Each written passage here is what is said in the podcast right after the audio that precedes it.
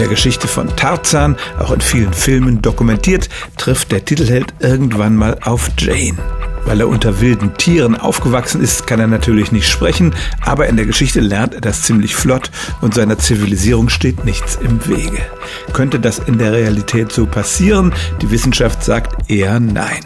Das hat damit zu tun, dass es für die Sprachentwicklung ein kritisches Fenster gibt. In der Kindheit, da saugen wir sozusagen alle Sprachsignale aus unserer Umgebung auf und nach einem gewissen Alter funktioniert das einfach nicht mehr so. Dann müssen wir Fremdsprachen mit der Hilfe von Regeln und Vokabellisten lernen.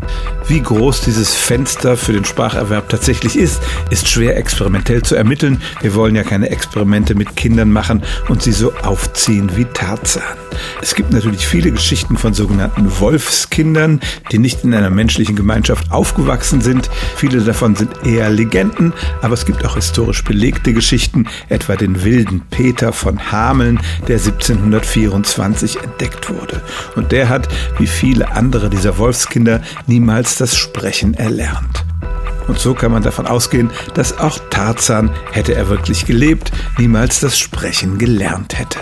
Stellen auch Sie Ihre alltäglichste Frage unter stimmt's.radio1.de.